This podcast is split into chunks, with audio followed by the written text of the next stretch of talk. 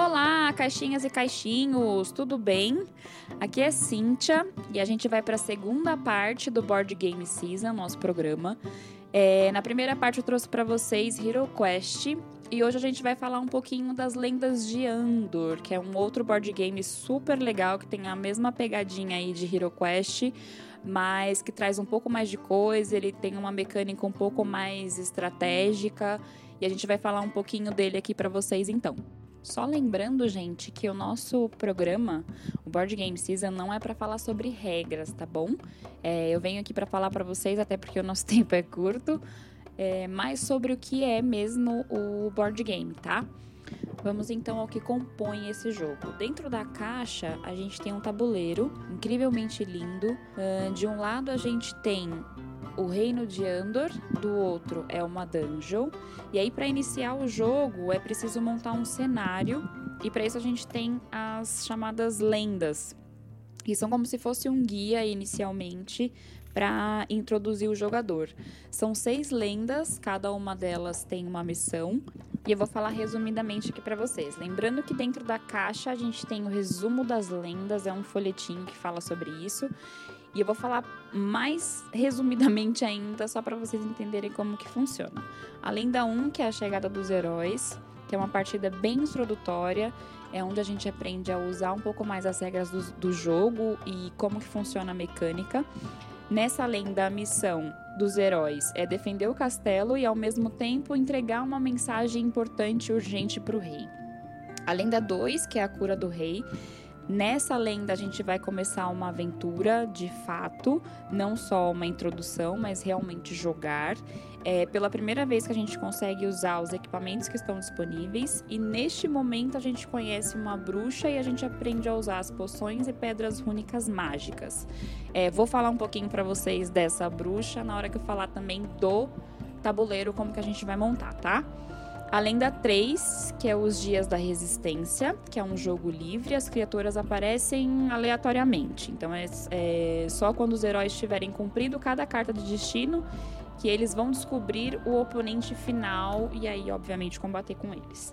Além da 4, que é o Segredo da Mina, Neste momento, na Lenda 4, é quando muda um pouquinho o jogo, que a gente sai do reino de Andor e a gente joga do outro lado do tabuleiro, que é onde fica a dungeon.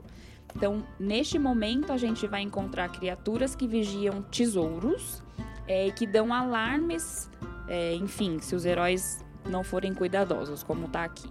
Além das cinco, que é a ira do, do dragão, aqui tá como o grande finale, que é quando os heróis têm que salvar o castelo de um oponente.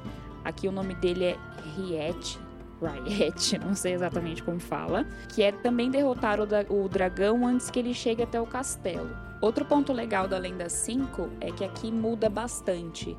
É, como a gente tem que matar o dragão, seguir na verdade o caminho do dragão, ele sempre muda, né? E os heróis nem sempre têm disponível as mesmas ajudas. Então é nessa hora que muda um pouquinho e a lenda vai ficando cada vez mais difícil. A lenda 6, que é o legado do dragão. Essa lenda 6, ela é bem diferente, porque na verdade a gente não tem uma continuação aqui. A gente vai ganhar nove cartas em branco, que fica pra gente à nossa disposição, e a gente escreve a continuação dessa lenda. Voltando um pouquinho para o tabuleiro, como que a gente monta ele? Na caixa vem junto umas fichinhas que a gente chama de névoa. Elas são colocadas onde está indicando no tabuleiro e parando em determinado momento a gente pode virar a névoa para saber o que tem debaixo dela. Vai depender muito da sua sorte. Embaixo dela pode ter ouro, pode ter monstro, a gente pode encontrar a bruxa, enfim. A bruxa, como eu falei para vocês na Lenda 2, se a gente virar e ela aparecer, é possível comprar a poção. Comprar por quê? Porque na realidade, nesse board game, a gente pode. É como se tivesse uma loja, a gente pode comprar várias coisas. Se a gente for comprar a poção da bruxa, tem como comprar outras coisas também. Só que para comprar as outras coisas, a gente não compra virando a bruxa. A bruxa só tem a opção da poção.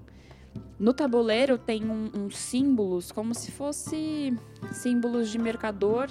E aí, se você para, você tem a opção de comprar outras coisas. É, no mercado vai ter é, capacete, como, elmo, né? Na realidade, não sei nem como dizer, mas no, no, no board game tá como capacete. É, a gente vai ter arco, luneta, águia e escudo. A luneta serve para você ver através da névoa. O, a águia serve para você de um ponto que você tiver, você quiser mandar alguma coisa para outro jogador, você consegue se você tiver a águia. É, o capacete que serve para te dar, acredito que mais pontos de vida. Então, enfim, se você quiser comprar alguma coisa, que se você quiser evolu evoluir no meio da aventura, você consegue parando nesse símbolozinho. No tabuleiro tem também as, os poços onde ficam as poções de cura. Eles, os poços vêm cheios, então a, a pecinha ela vem viradinha com o poço cheio. Se você parar para tomar a poção, porque você tá com poucos pontos de vontade, é só desvirar a pecinha e vida que segue. Outra coisa que é importante falar é sobre movimentação no, nesse board game. A movimentação ela é em cima das horas, das suas horas no dia. São sete horas que você tem para andar, ou seja, são sete movimentos que você pode fazer. Se você quiser andar mais do que essas sete horas, você tem a opção de fazer hora extra. Só que essa hora extra te tira dois pontos de vida. Então, vai do que você pretende fazer de ação naquela hora. Se precisar de hora extra, pode fazer, mas tem a penalidade. Acabando o dia, é como se tivesse acabado o seu turno, tá? No RPG a gente acaba o turno, aqui a gente acaba o dia. Para os monstros, o movimento é um só. No tabuleiro tem umas setinhas que vai mostrando para você, te indicando para onde o monstro vai, qual que vai ser o próximo movimento do monstro. Então aí dá para você situar ali e falar, putz, não, e agora como é que eu faço aqui? Você conversa com seus parceiros na mesa para saber exatamente qual que vai ser a aproximação de vocês. Isso é bem importante, é, porque no, no RPG a gente não sabe o que vai acontecer, só o mestre. Ele vai narrando pra gente o que acontece. A narração desse jogo é o próprio tabuleiro. Então ele demonstra pra gente para onde o monstro vai. E é em cima disso que a gente monta uma estratégia. Vamos falar agora um pouquinho dos heróis. No Andor a gente tem quatro. Um deles é o guerreiro, o outro é o mago, o arqueiro e o anão. O legal do, do, das lendas de Andor é que a ficha tem dois lados. De um lado é masculino e do outro lado é feminino. Então você decide com que você quer jogar, se com homem ou com mulher. Cada fichinha tem nela pontos de força, pontos de vontade, fala um pouquinho sobre as habilidades especiais de cada um deles. E tem uns espaços onde ficam uns quadradinhos que é o que você vai colocar aquilo que você comprou.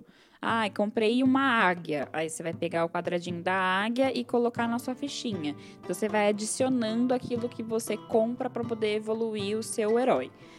Cada herói começa com dois pontos de força e sete pontos de vontade. O que são pontos de vontade? Pontos de vida.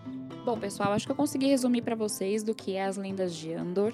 Ele é um board game muito mais complexo do que isso, tá? Então vocês, se tiverem interesse, se pintou aí o interesse de entender um pouco mais sobre o que é este jogo, vale muitíssimo a pena comprar investir.